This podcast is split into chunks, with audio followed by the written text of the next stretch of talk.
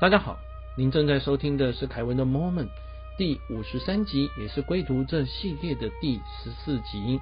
我是凯文，在这个频道分享一些特殊的事物，希望这些点点滴滴让您觉察到不一样的人生。你曾经感觉到人生有点迷惘，看不清楚方向吗？也许曾经看过宗教、心理、哲学、心灵这方面的书籍或事物。这样子的话，也许你听过这位大师的名字克里希那穆提，有听过？哦，很好。没听过没关系，我们有两句话介绍。达赖喇嘛称呼他为这个时代最伟大的思想家。时代杂志 Time Magazine 称呼他为二十世纪五大圣人。他曾经在全球超过五十个国家演讲，他演讲的内容翻译成超过五十个国家的文字，哇，很厉害哈！那为什么我们这集会提到这位大师呢？因为啊，《归途》这本书的主角理查，他在当年的印度啊参加瑜伽大会的时候呢。正好遇到中间有位讲者，就是克里希那穆提。诶，很多人是透过书啊，或透过啊一些的介绍啊，去了解到有这位的大师。但是能够真正的现场听他讲，哇，那很有趣的啊，所以我们就赶快来看看啊，理查他回忆当年的经过。他和他的朋友来自泰国的比丘和尚，好。参加一场演讲，一看，哦，是知名的作家兼演演说家克里希那穆提。当年他们是这样子称呼他了，哈。那么坐下来之后呢，旁边来了一位这个六十岁的人，他说呢，克里希那穆提是他的老师啊，就跟他们分享哈，他所了解的这个克里希那穆提。一八九五年出生在南印度，少年的时候呢，被知名的透视者赖德拜特发现啊。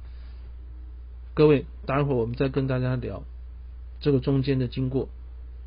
赖德拜特呢，跟当时的神智学协会领导人，各位神智学协会啊，又被称为通神学会。好，那这个领导人叫安妮贝森，他们说，哎，这个孩子是世界导师的工具。嗯，这什么意思呢？哈，为了要详细的解释这一段，所以我就上网查了克里希那穆提，然后查了神智学协会、通神协会的一些内容。哈，那么基本上呢，这个协会他们认为啊，世界会被救世主所拯救，而这位救世主、世界导师呢，哈，会以在世界上的一个人作为他的工具。那我们刚刚讲，他们认为克里希那穆提就是这个工具嘛？哦，这有意思，就是换言之，透过他啊去拯救啊这个世人。那安妮贝森的话，就把他从印度带回英国受教育啊，在环游世界，很多人视他为下一个弥赛亚，弥赛亚就是西方啊这个传说里面的救世主，并且为他组织了一个这个星辰命令，各位。这个星辰命令的话呢，哈啊有很多的会众。他二十七岁的时候呢，就被任命为开悟名师哦，那受到六万多名的会众崇拜。哇，那个说实在也蛮庞大的了哈。但一九二九年的时候呢，克里希那穆提拒绝了灵性导师的身份，并且解散了这个运动。哎，那这很有意思哦。如果一个人被捧上了这样子的位置，我就想到我们台湾也有很多的大师啊。很多大师是自己希望能够得到这个位置，而且上去之后呢，不太愿意结束。克里希那穆提却解散了，并且写书演讲。他他到底在想什么呢？呃，这待会儿呢哈是要跟大家所分享的内容。但到这边的时候就停了啊？为什么？因为克里希那穆提本人到现场了哈，要开始演讲。那所以这个他的徒弟啊，啊就不讲话了，啊他听专心的听克里希那穆提，他是在当年的话大概七十五岁左右，个头瘦小，穿着尼赫鲁式的夹克。尼赫鲁是印度的领导人，他的衣服比较特别，也蛮有意思哈。然后穿着宽松的长裤，满头的白发，用英式的英文啊向听众问好。各位，因为我们刚刚提到嘛，啊，他小时候被带到英国去生活，那他一开始的话就发动了革命式的召唤，说这个国家有太多的孤鲁。各位咕噜的话是大师啊，上师啊，哈，他告诉你该做什么，该想什么，该修炼什么。克里希那穆提说呢，我们要从内在去发动革命。不，如果我们活得很表面，该怎么发动呢？把很多的时间花在办公室里面，过着肤浅空洞的生活，哇！那讲到这边，我想可能啊，让所有上班族都听得很痛苦啊，哦。说 生活是肤浅空洞，但是我们讲没办法啊，为了生，为了要能够赚钱啊，对不对？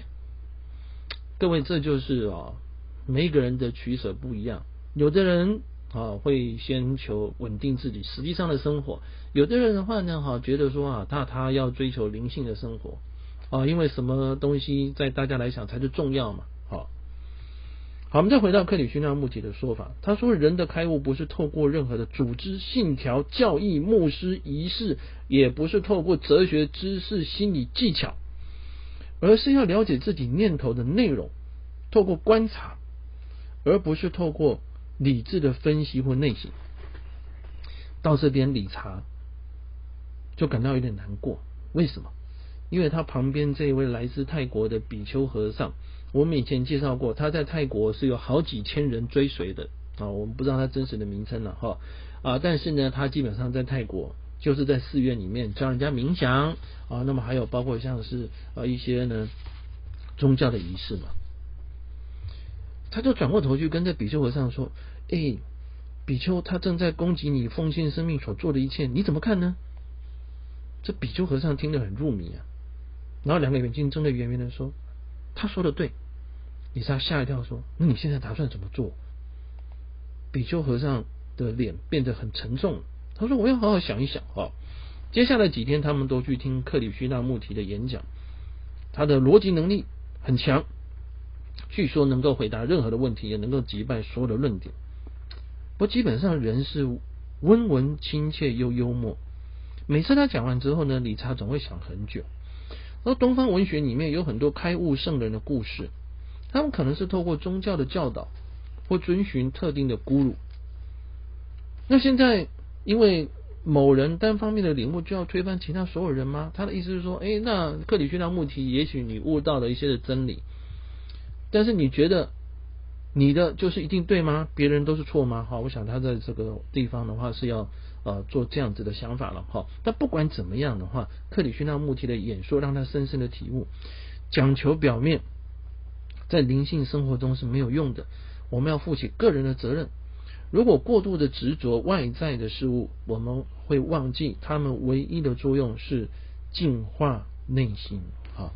所以很重要的，其实还是要净化自己的心呐。那么有一天，他和这个比丘和尚哈一起坐在菩提树下。李莎问他说：“哎，你你觉得该怎么做呢？”比丘和尚回答说：“我要回到我泰国的寺院，我会遵循克里希那穆提先生的教导。”那接着他讲了一句话很有趣，他说：“我会拒绝那个教我们拒绝所有老师和传统的老师。”说起来啊，有一点绕圈圈了哈。但是他的意思就是说呢，好，拒绝那个叫我们拒绝所有老师跟传统的老师。那这个老师是谁？这个老师就是克里希那穆提嘛。所以他的意思说他会拒绝克里希那穆提讲的事情。好，因为我对克里希那穆提也不够了解，对很多的宗教深厚的教义也不不是非常的能够啊完全的领悟。因此呢，我们在这边呢没有办法做任何的 comment 或评论，我只能够说呢，我把这个东西这有趣的想法和内容啊介绍给各位朋友当做参考。好，我们再回到啊一开始的时候呢，有提到两个东西啊，就是第一个是克里希那穆提这位的大师，我找到他的一些生平哈，他的著作啊，跟这个人啊，他的一些想法，基本上在当年啊，很多是由一位知名的影星胡因梦翻译跟介绍的。胡因梦，呃，他演了不少部的电影，然后被誉为是气质美女。结果到一段时间之后，突然之间，他就走上了灵性的道路，走上修行的道路哈。然后翻译了很多，跟介绍了很多国外的啊大师哦，还有著作。那么克里希那穆提呢？一九一八九五年五月十二号出生，哈。那他在一九八六年二月十七号过世。在他小时候哦，喜欢做白日梦，曾经被称为是弱智的儿童哦。这个和他长大的时候所受到的这种大师的评语啊，是完全不一样。那么他被称呼为是第一位用通俗的话向西方世界介绍东方哲学的人。十三岁的时候呢，我们刚刚讲被通神学会所领养啊，然后带到英国去。那神智学会通神学会的话，我跟大家介绍一下哈啊，它是由一位俄国的夫人，还有一个美国的军官，在一八七五年的时候创立的。那这通识学会是做什么呢？他们研究犹太密教、印度佛教、西藏密宗神秘主义。所以他们很多时候是在印度做活动，几个主要领导者的特色就是他们会通灵。好，讲到这里呢，通灵啊，对很多人来讲，有的人觉得说是不可思议啊，有的人觉得说嗯很特别。啊，有的人可能也亲身目睹过，甚至于可能有少数人的话也有这样的能力啊。那他的意思就是说呢，和另外一个世界沟通，因为我们这个世界是我们了解的世界，但是可能在其他的世界，也许它的振动频率啊，它的空间和我们不太一样，所以很多人说有三度空间、四度空间、五度空间、六度空间哈啊不同的存在，我们都尊重哈。那么在这个时候。我们怎么样去看这件事情呢？如果各位在网络上查，发现说，哎，这个学会啊，到后面的话，它也产生了一些的分裂。那么它里面有一位呃非常知名的神秘主义者鲁道夫施泰纳，他创立一个叫人智学啊这种哲学。然后在国外呢，有人智学会。后来我一查，哦，在台湾的话，也有人智学相关的基金会啊。那主要呢，哈，是往这个教育的方向去走了，哈。那据说这位人智学的创立者，啊，他有透视，就我们刚刚讲的灵视啊这样子的能力。好，这里只是做一个介绍，哈。我们讲说，哎，这个世界的话呢，很有趣。每个人喜欢的东西不一样，有的人相信现实的东西，哈，唯物主义；有的人相信心所想的东西；有的人相信看得到的东西；有的人相信看不到的东西；有人相信外星人，有人相信飞碟，哈。不过，我想不管怎么样的话呢，都我们都是尊重。没有什么东西是一定对一定错，因为没有人了解世界上面所有的事物，你没有办法用自己的标准去评断世界上面所有的人、所有的事跟所有的物。所以，对我们来讲的话，我想保持的一种态度就是：呃，你有兴趣，你就多了解。那么，你觉得这个东西呢？哈，呃，对你来讲是可以接受的。比如说，每个人的原则不一样，我认为。我自己的原则是这样：诸恶莫作，众善奉行。只要是他的利益是良善，并且他能够把这种正向的力量传播出去的话，诶，你就可以把这样子的东西纳到你自己的个人的人生观和价值观里面来。像这个 package 的，也是我想做的事情。我认为花费了多少的心力时间，然后呢有多少人听到，好，这个不是重点。但是呢，我希望把我认为有趣的东西、特殊的事情介绍给大家，那也许能够影响到一些人，或让一些人知道这个世界上面不同的面相或特殊的事物。那这样子的话，就有它的意义存在了。在下一集的话呢，哈，要和各位聊的是理查，当他离开了这个瑜伽大会之后呢，哈，偶然的机会里面呢，看到有人在贩售图片。当中，他对一个图片有特别的感觉，没想到这个图片象征了竟是他未来的命运，但是他在很久以后才知道怎么回事，他又遇到了哪些大师？我们下一集啊，和各位朋友呢来分享。谢谢您的收听，请记得对我们的节目订阅并做评分，祝您健康平安，我们下次再会。